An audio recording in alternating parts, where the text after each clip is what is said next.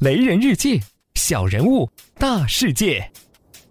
进击的雷巴克，我叫雷人，我要开家全市五百强连锁咖啡店。我大学在天津，学校里有咖啡厅，虽装修简陋，却一样是学生们的圣地。我的理想就是回老家开个咖啡店，就在三线开外的本地大学，靠着见过世面的态度、优质的服务和传销的套路，在想要高 level 但没处批情操的大学生中间杀出一条血路。大学毕业回到家，我当了一名售楼顾问，忙着买车买房，立业成家。工作三年，年收入破二十万，但是幸福感和兜里的钱越差越远。我的才能和理想都他妈被生活埋没了。雷大出租商铺，这是个好机会。这个城市的人前赴后继实现了小康，有了小资的想法，但是没出门，这就是商机。在雷大蹲点广发调查问卷，大学生们都想有个地方来安置自己躁动的青春。咖啡店里没有奶茶店的杀马特，音像店的大表哥，实实在在只为约炮。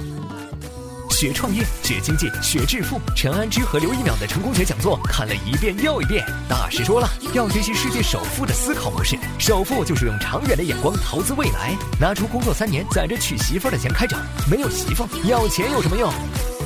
为了打造一流的口味，需要最好的供货商。我到京城取经，跑遍所有咖啡店，尝了每一种奶茶、咖啡，记录数据，分析对比，味道不纯正，no；添加剂太多，no。我们的目标是打造一流的品牌，最纯正的味道。奶精用最贵的，浓缩果汁用大牌的。跑了一个月，终于尝完了最后一家。呃雷巴克开张一个月，营业额天天亮红灯，被学生会和社团轮番压榨，赞助了全校的活动：女子相扑大赛、闻臭鞋大赛、办公椅接力赛、扔手机大赛。为什么还是没有人？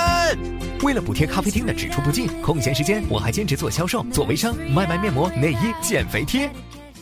各处的广告起了效应，最近生意特别火爆，店里经常嗨到凌晨一两点。生意好了，就有人嫉妒。旁边的奶茶店投诉噪音太大，楼下的小卖部说雷巴克聚众吸烟，教坏学生。你们还要不要逼脸？